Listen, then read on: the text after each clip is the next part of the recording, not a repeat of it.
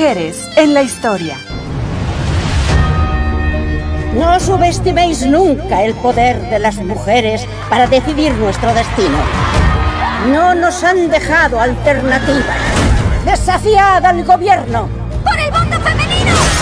Mujeres en la política. Let it be that human rights are women's rights and women's rights are human rights once and for all.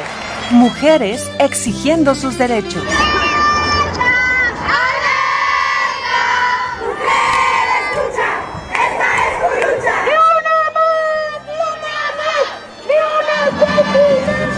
Mujeres en todos los ámbitos. Hipatia de Alejandría. Fue una filósofa griega nacida en Egipto. Ella fue la primera mujer matemática de la que se tiene registro. Mujeres alzando la voz. ¡Iggy no se murió! ¡Iggy no se murió!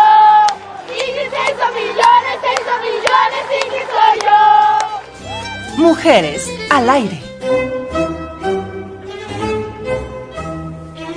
Las mujeres, ni borradas ni invisibles, sino más presentes que nunca. Mujeres al aire, un programa del Instituto de las Mujeres del Estado de San Luis Potosí, aquí en Radio Universidad. Comenzamos.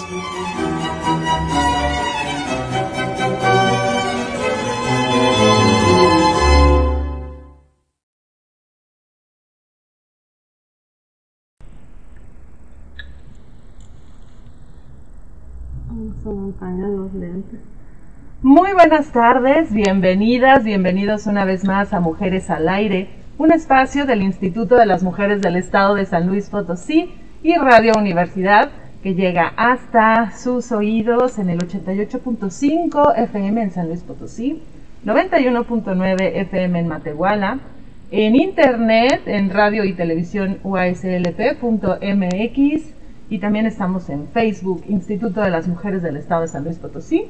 Un saludo a todas las personas que nos escuchan en San Luis Potosí, en México, en cualquier parte del mundo. Y bueno, eh, yo soy Carolina Jaime Follo. Hoy vamos a platicar sobre la paridad de género en el sector público y la calidad del gasto. Eh, vamos a tener una invitada que ya está por aquí. En un momento más se la presento, se las presento. Y quiero agradecer, por supuesto, a Ángel Daniel Ortiz que nos acompaña en los controles técnicos de Radio Universidad y a Sergio Díaz que nos acompaña en la operación del Facebook. Ya, muchas gracias Sergio. Ya eh, se nota, se nota tu presencia en este programa.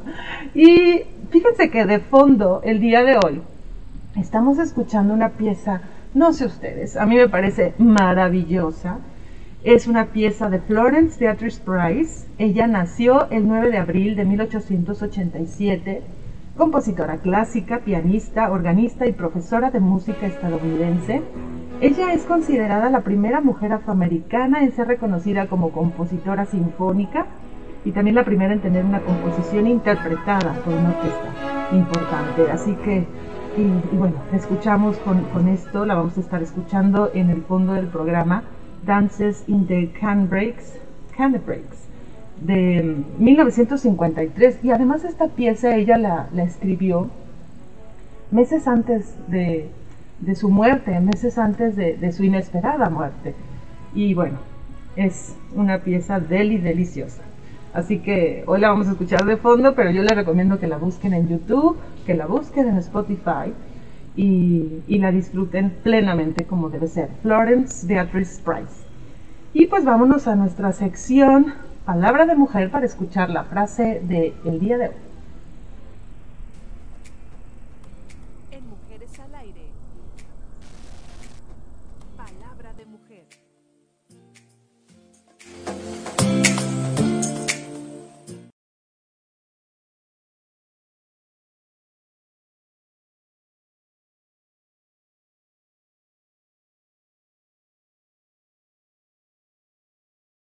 Debe negarse a ser sumisas y crédulas, pues el disimulo no puede servir a la verdad. Germaine Greer, escritora australiana.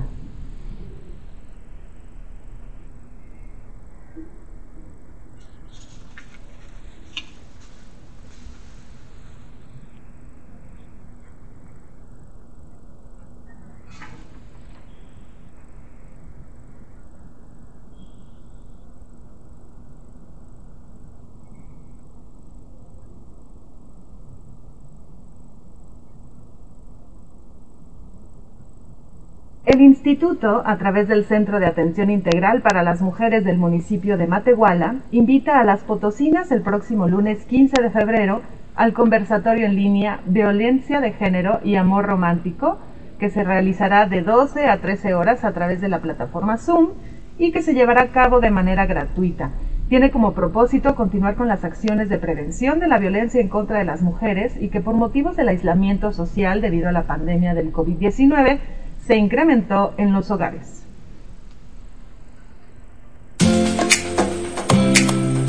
En Mujeres. Las noticias. de las mujeres en coordinación con la Fiscalía Especializada para la Atención de la Mujer, la Familia y Delitos Sexuales realizarán la segunda jornada formativa y de reflexión aportes desde la academia y la sociedad civil para la erradicación de la violencia contra las mujeres a través de la plataforma Zoom. Las personas interesadas deberán registrarse a través de un link que se encuentra en el Facebook Instituto de las Mujeres del Estado de San Luis Potosí y Fiscalía SLP. El cierre de inscripción es el sábado 6 de febrero.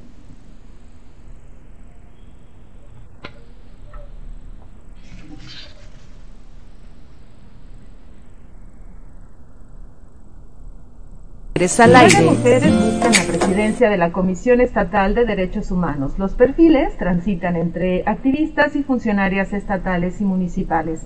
La presidencia que ocupará la Comisión Estatal de Derechos Humanos para el periodo del 1 de abril de 2021 al 31 de marzo del 2025 será elegida por el Congreso del Estado.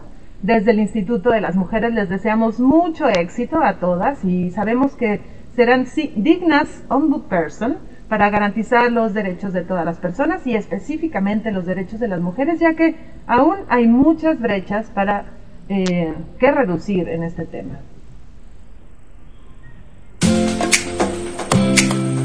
En Mujeres al Aire, las noticias.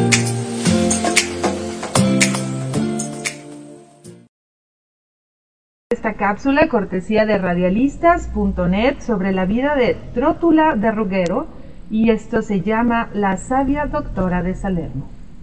La sabia doctora de Salerno.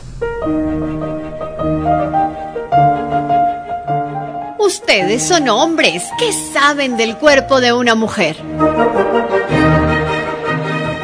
Casada con un famoso médico italiano, madre de dos hijos médicos, Trotula de Ruggiero también había estudiado medicina en Salerno, la primera universidad de aquella Europa medieval del siglo XI. Pero doctora Trotula, usted ha sacado el bebé por el costado. Lo importante es que están vivos, el niño y la madre. Por entonces, la cesárea solamente se empleaba para salvar la vida del feto cuando ya la madre había muerto. Doctora Trotula, en la Biblia Dios dice claramente a la mujer, parirás, parirás con dolor a tus hijos. Discúlpeme, padre, pero mi principal interés como médica es aliviar el sufrimiento de las mujeres, que son muchos. Claro, como los hombres no dan a luz, ¿qué les importa? Ya quisiera yo verlos a ustedes pariendo mientras leen la Biblia. La infertilidad puede deberse tanto a la mujer como al hombre. Ambos pueden tener defectos para lograr la fecundación. Eh, perdón, nunca hemos escuchado nada semejante. Eh, si la mujer no queda preñada, ¿quién más que ella será la responsable? ¿Y qué sabe usted, señor mío, de nuestros órganos internos? ¿Cómo? Por eso es necesario que muchas mujeres estudien medicina. Trotula de Ruggiero fue la primera ginecóloga de la historia. En la escuela de Salerno lideraba un grupo de mujeres médicas. De toda Europa venían a estudiar con ella. Este es otro de nuestros sufrimientos. Como los hombres dan tanta importancia a esta telita. Trotula desarrolló muchos métodos para reparar la virginidad perdida, desde delicadas costuras hasta sanguijuelas en la noche de bodas. La doctora de Salerno escribió varios tratados sobre la anatomía y fisiología femenina. El más famoso, conocido como Trotula Mayor, explica la menstruación, la concepción, el embarazo, el parto, el puerperio, el control natal, las enfermedades del útero y de las vías urinarias. Esta magnífica obra fue referencia obligatoria en las mejores universidades de Europa hasta avanzado el siglo XVI. Eh, si se mueren será por la voluntad de Dios. No, doctor. Se mueren por la sociedad.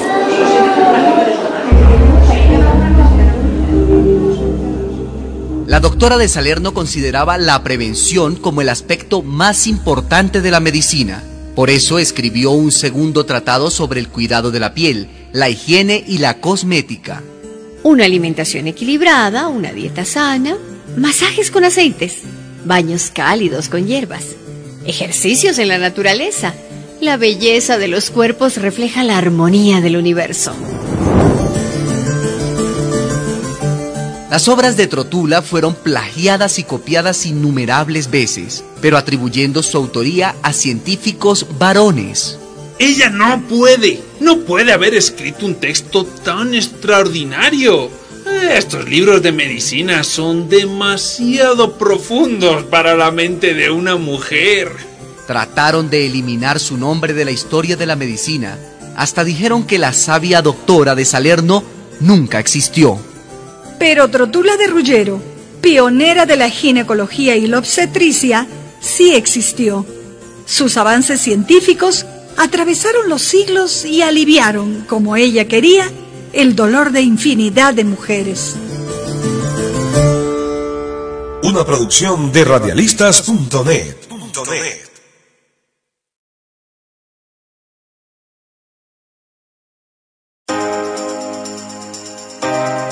En Mujeres al Aire, la entrevista.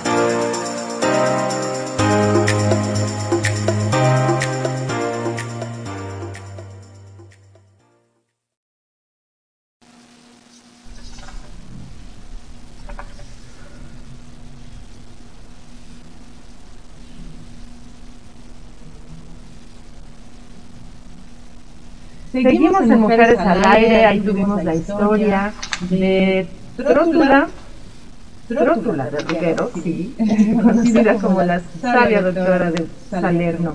Y bueno, es momento de presentarles a nuestra invitada, la verdad tenemos aquí con bombo y platillo, ¿no? Y, y mm, alfombra roja me va a decir, a ver, ¿dónde está todo? Pero nos da muchísimo gusto recibir aquí en cabina a la doctora Guadalupe del Carmen Briano Turrén. Ella es doctora en contabilidad y auditoría por la Universidad de Cantabria, Santander, España y la Universidad de Liverpool en Reino Unido. Cuenta con estudios de postdoctorado en la Universidad Bowling Green State University en Ohio, Estados Unidos, y con una maestría enfocada en finanzas. Es miembro del Sistema Nacional de Investigadores y socia del Instituto Mexicano de Ejecutivos en Finanzas IMED. Ha recibido diversas distinciones nacionales e internacionales por sus trabajos de investigación en género y en empresas familiares. Segundo lugar en el Premio Nacional de Finanzas Públicas por el trabajo titulado Paridad de género en el sector público y calidad del gasto público, un estudio comparativo en entidades federativas de México. Primer lugar en la investigación a la investigación en empresa familiar latinoamericana que promueve la Universidad de Monterrey en 2015, 2016 y 2017. Primer lugar, Premio a la Investigación Financiera Empresarial en 2013. Premio IMEF EY, reconocimiento por Esmeralda Cladea en 2015. Ethics in Finance Robin Rosgrove Prize, espero haberlo dicho bien, de Suiza 2013. Ha publicado investigaciones en revistas de alto prestigio centrándose en temas de gobierno corporativo estudios de género, sucesión, gestión de riesgos y responsabilidad social de empresas en Latinoamérica. Mm, bienvenida, Guadalupe Briano. Muchísimas gracias por estar aquí.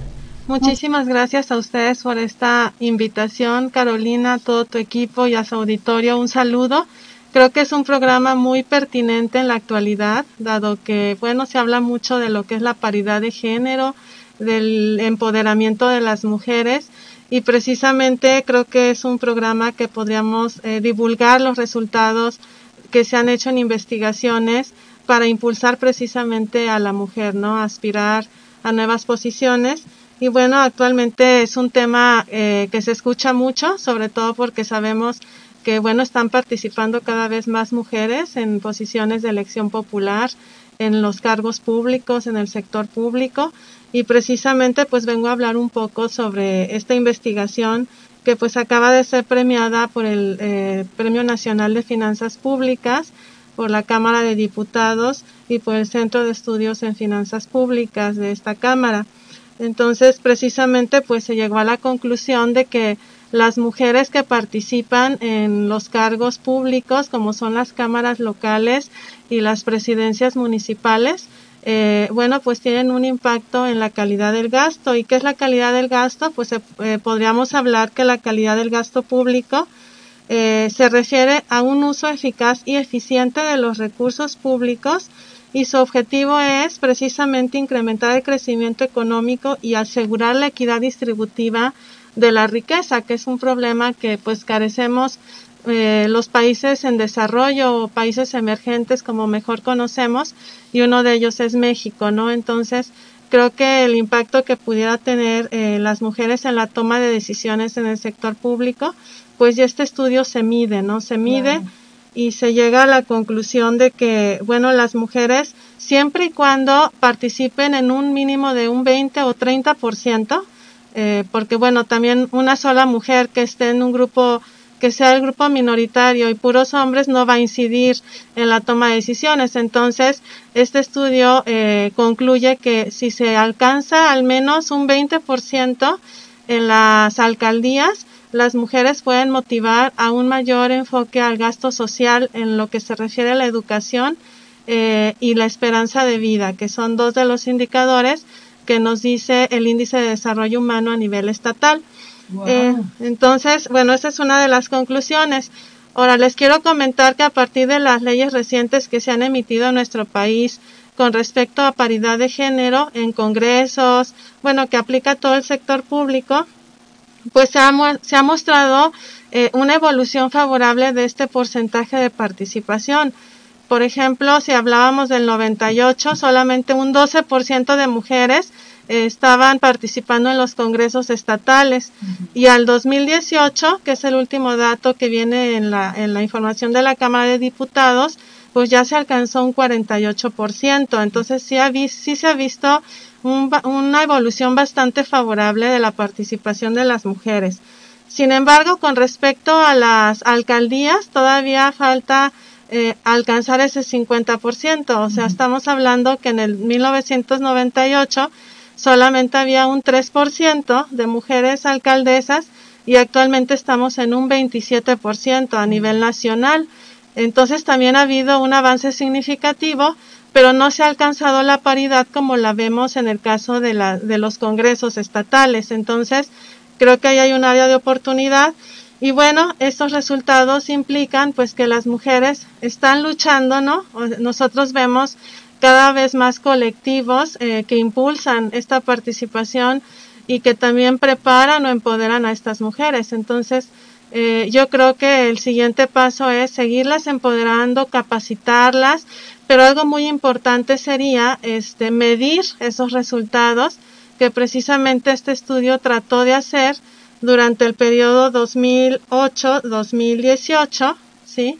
Y se llega a esta conclusión, ¿no? Que sí hay un impacto, Obviamente también falta mucha información, o sea, eh, hay otros países europeos o los países anglosajones en donde se tienen observatorios de género muy detallados de cuál es el impacto que tienen cada una de estas mujeres en estos en estos puestos que al final de cuentas pues son claves, ¿no? Entonces, en cierta manera están midiendo o están monitoreando y están comparando estos resultados entre los homólogos masculinos y las eh, mujeres, ¿no?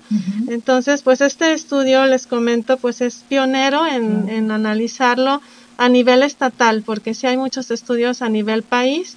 Y bueno, en el caso de Latinoamérica, eh, pues ya hay un avance significativo. Y creo que en el caso de Latinoamérica, México es uno de los países que más ha eh, promovido la paridad de género en el sector público. Claro. Oye, que la verdad es que qué maravilla que podamos hoy tener estos datos, tener estos resultados, científicos, en donde nos dan cuenta que la participación política de la mujer no es nada más una exigencia democrática o, en pro de la democracia, que por supuesto, y en pro de los derechos políticos de las mujeres, sino además también, y, con papeles en la mano, en pro de, una, de un mejor desempeño público y de una mejor calidad del gasto público. La verdad eso me parece, eh, tener esta información hoy en día, tener estos resultados, y como tú dices, ¿no? O sea, de que por lo menos se tenga un mínimo de participación de mujeres, ya se habla de esta eficacia y de esta eficiencia en el uso de los recursos. Así es, Carolina. Eh, por ejemplo, también, en, este, este estudio, se, se analiza si las mujeres inciden en la transparencia presupuestaria, que también es otro indicador del gasto, de la eficiencia en el gasto público, y precisamente se llega de que tienen un efecto positivo eh, en la transparencia presupuestaria y en la implementación del presupuesto basado en resultados, que es una de las herramientas que actualmente pues se le ha dado mucho impulso precisamente para que los, los recursos financieros se destinen a dar solución a los problemas locales o a los problemas más importantes a nivel nacional.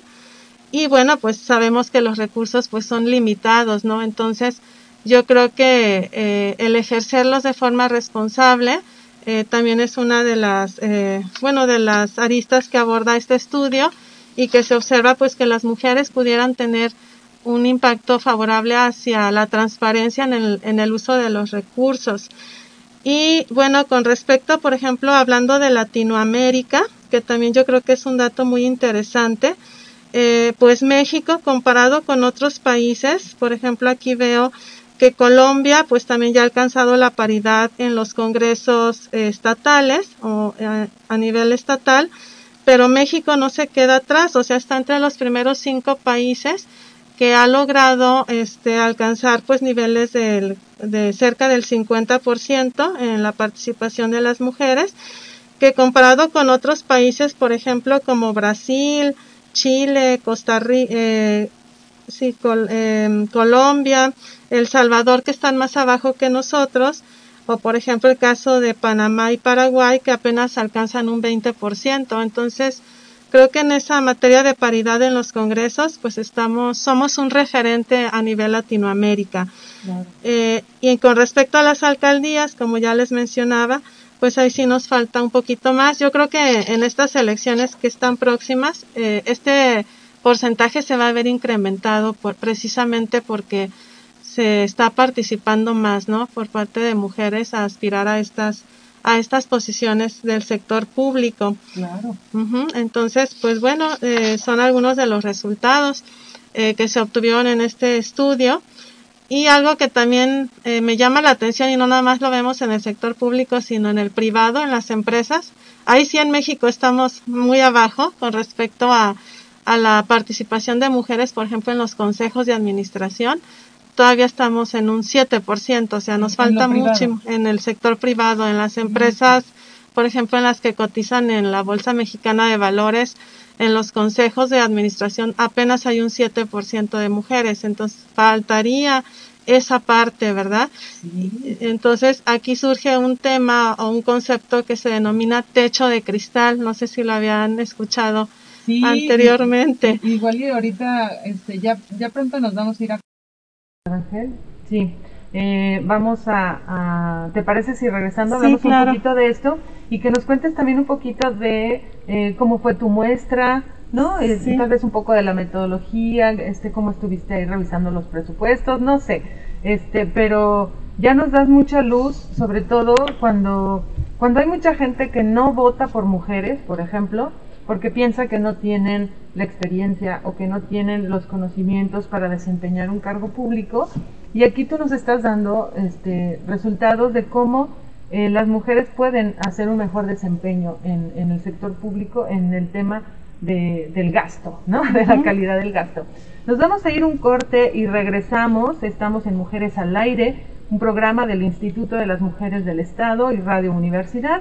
Yo soy Carolina Jaime Follo y estamos platicando con la doctora Guadalupe, Briano. Vamos a un corte y regresamos. Pues ahí estuvo eh, Cristina Rosenbinge, que para mí fue un gran descubrimiento, la verdad yo no la conocía. y, buscando eh, pues las propuestas de mujeres en el mundo me encontré con esta canción de Berta Multiplicada. Así que también se las recomiendo mucho, que la, que la sigan en redes, que la sigan en YouTube, en Spotify, a Cristina Rosenblum. Y bueno, continuamos con esta plática con la doctora Guadalupe Briano sobre la investigación de la paridad de género en el sector público y la calidad del, gasto público. Nos fuimos con muchos temas al corte y a la canción. Guadalupe, nos fuimos con el tema del techo de cristal, nos fuimos con, con el tema de que en los consejos de administración en el sector privado está peor la cosa y solamente 7% de participación de mujeres.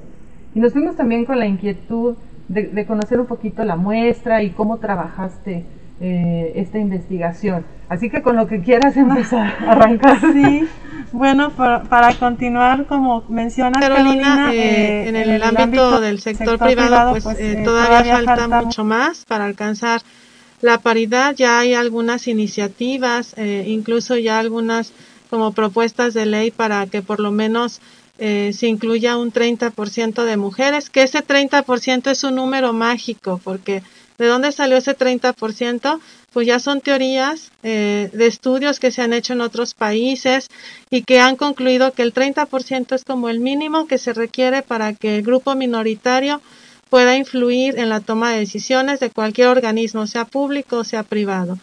Y el techo de cristal pues tiene que ver, ¿no? Con esto, porque el techo de cristal es como un techo invisible que las mujeres tienen arriba como que les impide llegar o tienen ciertas barreras para llegar a posiciones estratégicas.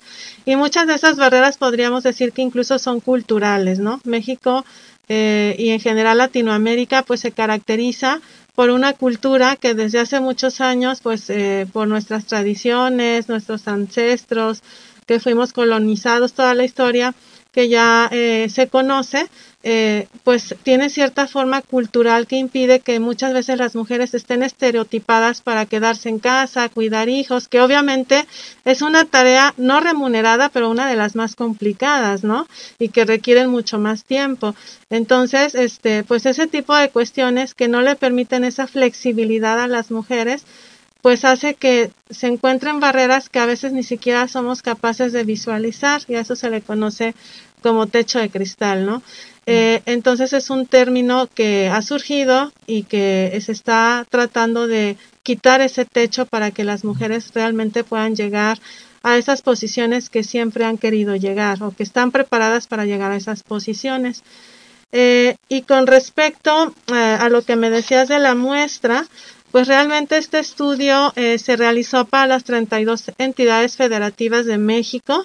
Eh, durante un periodo de tiempo que les mencionaba del 2008 al 2000, del 2010 al 2018 y precisamente pues obtuvo información de varias fuentes. Una de ellas precisamente fue InMujeres para ver cuál ha sido la participación que han tenido las mujeres en, en cargos de representación popular. Otra fue el INEGI, eh, transparencia presupuestaria. O sea, se hizo una búsqueda de información a través de distintas instituciones de nivel gobierno, aunque como te comentaba en el corte, pues sí es un poquito complicado llegar a esa información, de repente no está así muy accesible o hay que buscarlas. Incluso, eh, yo encontré una base de datos que se llama Data Lab 2020 que es una empresa a nivel mundial que se dedica a medir el índice de desarrollo humano, pero a nivel subnacional, o sea, estamos hablando de entidades federativas, no a nivel país, sino a nivel de entidad federativa.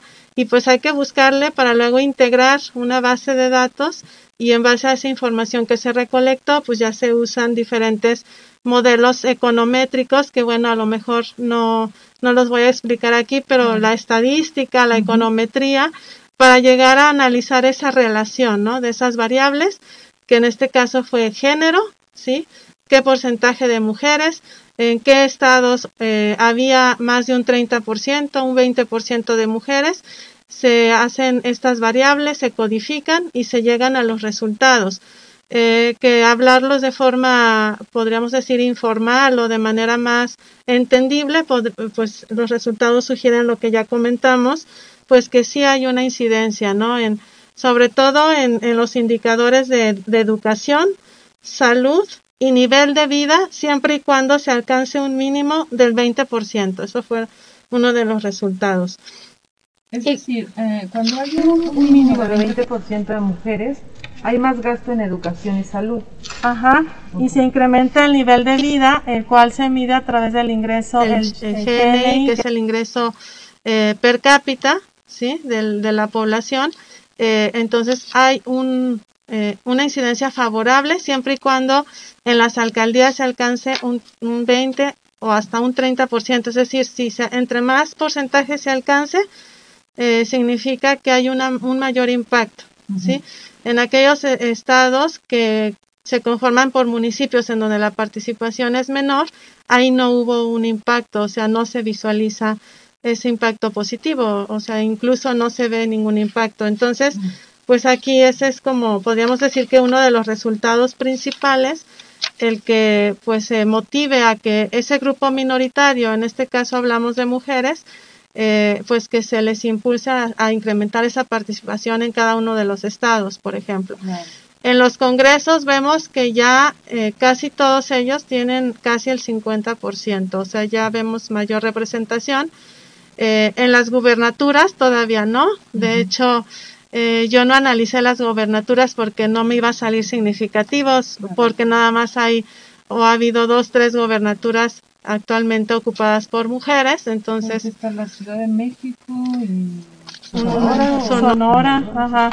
Eh, yo, creo, que en el 2021 esta proporción va a cambiar porque he visto que ya hay más mujeres en, en varios estados participando, eh, pero no, no lo estudié. Otro campo de oportunidad para estudiar son los tribunales, ¿sí? Mm. las juezas, por ejemplo. También todavía no se llega a la paridad, eh, pero bueno, eh, aquí tenemos un ejemplo, ¿no? En San Luis Potosí hay presidentas magistradas, entonces eh, también es un área de oportunidad de estudiarlo porque al final de cuentas lo que son la, las juezas o los jueces, los magistrados, pues también cada vez vemos más mujeres, ¿no? Y también tienen un impacto muy importante en la toma de decisiones y en cómo se aplica la ley o la justicia en nuestro país. Y, otra de las áreas de oportunidad que ya, porque no se puede abarcar tanto en un estudio eh, y que traemos en mente es analizar eh, cómo impactan las mujeres que ocupan posiciones en las secretarías de Estado, las secretarías a nivel federal, eh, que también vemos que ya hay más mujeres y que pues también tienen una, un alto impacto en, en, el desarrollo económico de nuestro país, ¿no? La Secretaría de Economía, la Secretaría del Bienestar, o sea, todas las secretarías eh, que conforman el gobierno central. Eh, es un proyecto que traemos con dos universidades, una de la Universidad de Liverpool y una universidad en Irlanda, que están muy interesados en, en, hacer este estudio para México, que sería pues también algo muy novedoso, ¿no? Saber a qué barreras se enfrentan esas mujeres eh, que han ocupado estos cargos o que ocupan estos cargos y cómo podrían impactar en el, en el desarrollo económico de nuestro país, ¿verdad? O en el desarrollo social.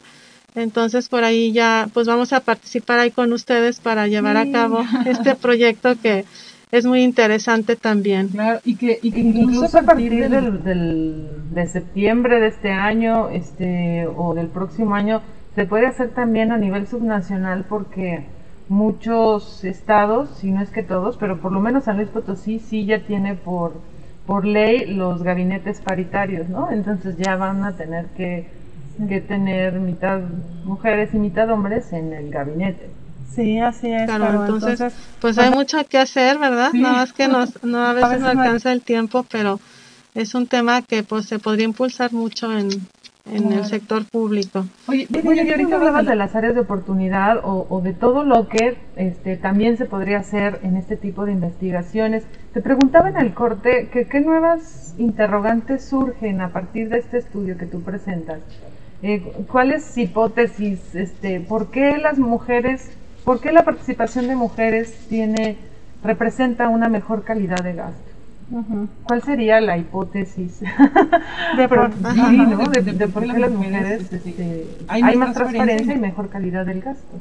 Sí, bueno, eh, eh, algunas de las hipótesis eh, que se han mencionado en otros estudios y que precisamente soportan esta investigación que realicé es que las mujeres, eh, desde su formación educativa o tradicional, cultural, etcétera, son más dadas a ser más cuidadosas en ciertos aspectos, ¿sí? Eh, por ejemplo, en el aspecto del social, son más cuidadosas incluso con su familia y eso lo pueden llegar a reflejar en el ámbito de la esfera profesional. Otra de las hipótesis es que, bueno, ellas están más enfocadas, las mujeres estamos más enfocadas a cuestiones sociales y de responsabilidad social.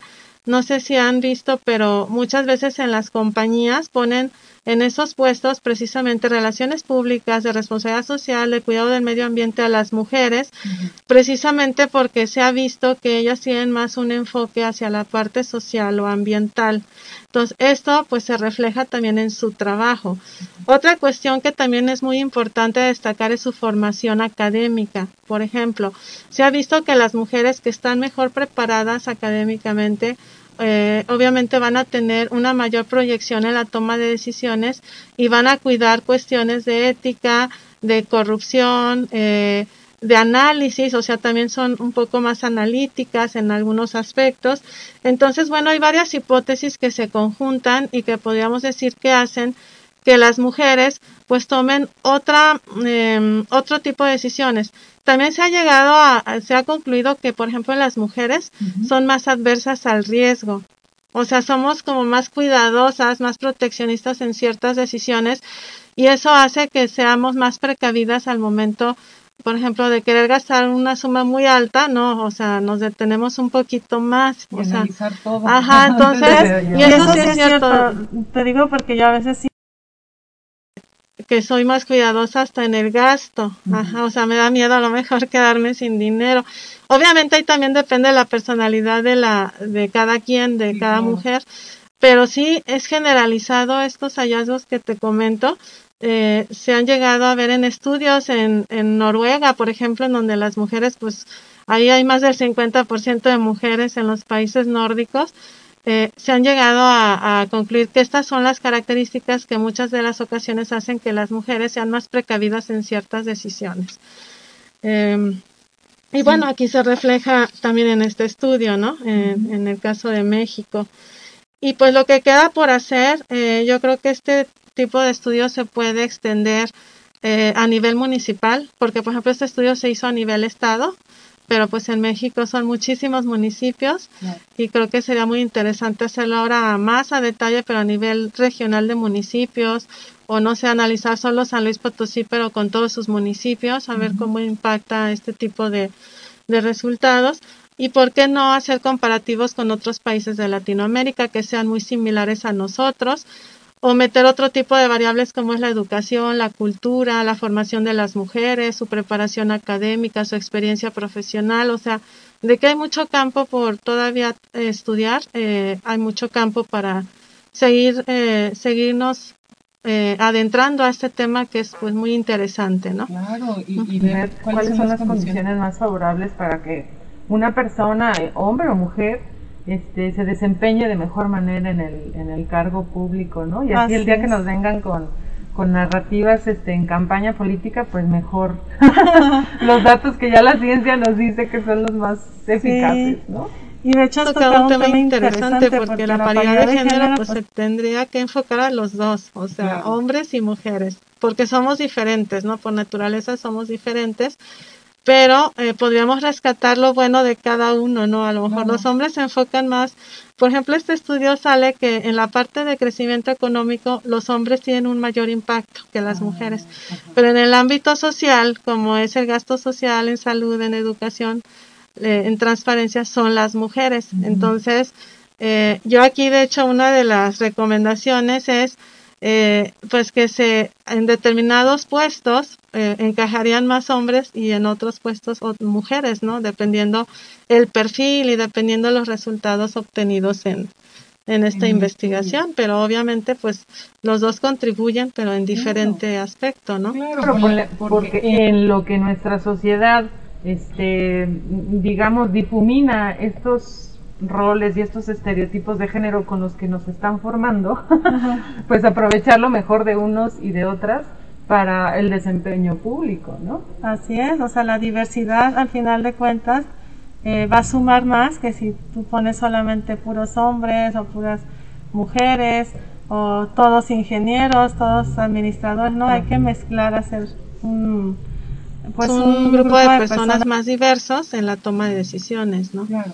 Y qué, interesante que menciones lo del perfil y no y bueno, también incluso la profesión, ¿no? Ahorita que dices si, si son ingenieros o, otra profesión.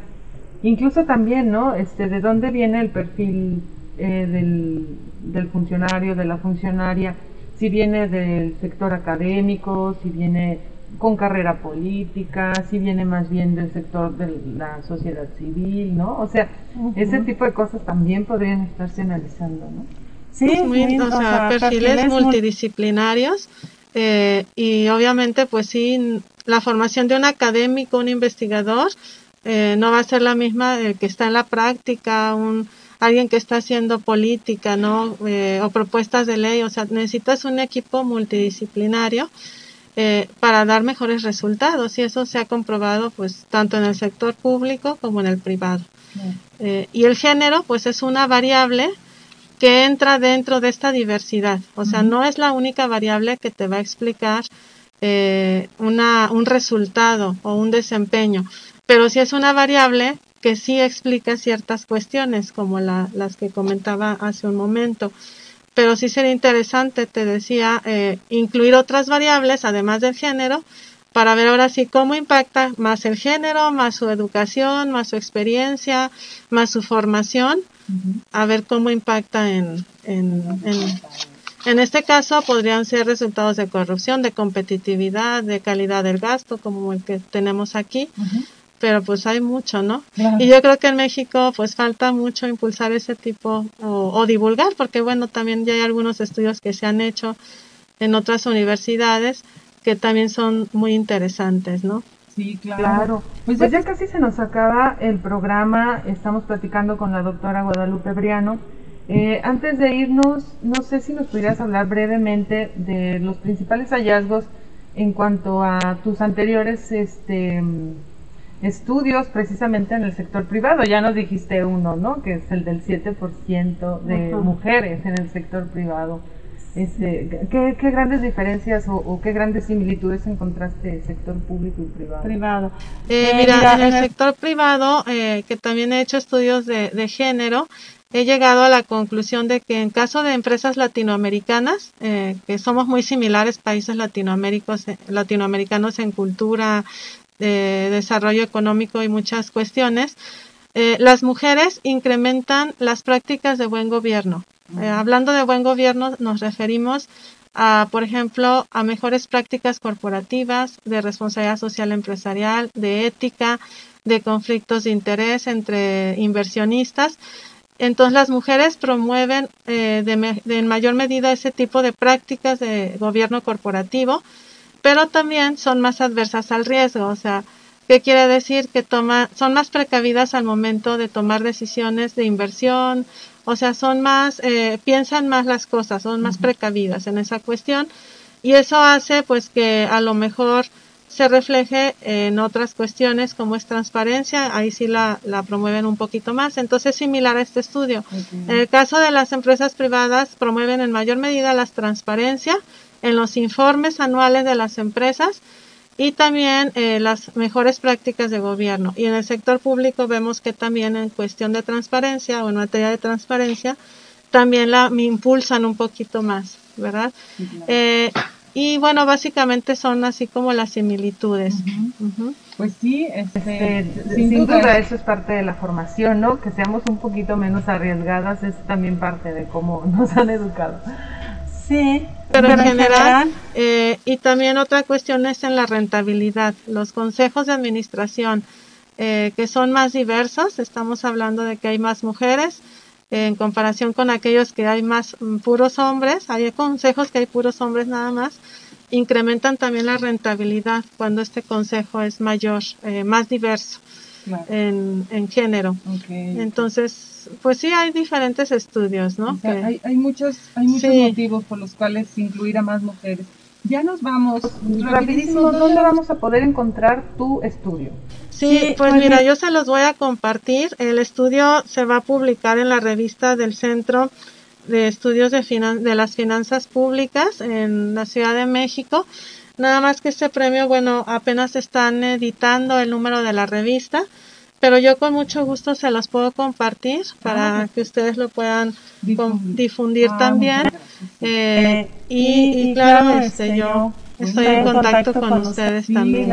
Estén muy al pendiente entonces de las redes sociales, Facebook Instituto de las Mujeres del Estado de San Luis Potosí, Twitter arroba y desde la página del Observatorio de Participación Política de las Mujeres lo podemos estar compartiendo. Doctora Guadalupe muchísimas gracias por estar aquí hoy. Y, sin duda vamos a, seguir trabajando, así que ojalá pronto estemos de, nueva cuenta aquí para que nos cuentes de más resultados. Muchas, gracias, Carolina y muchas, muchos saludos a todo tu auditorio. Muchísimas gracias a ustedes que nos escucharon, muchísimas gracias a Ángel, Daniel Ortiz, a Sergio Díaz por acompañarnos y nos escuchamos el próximo martes.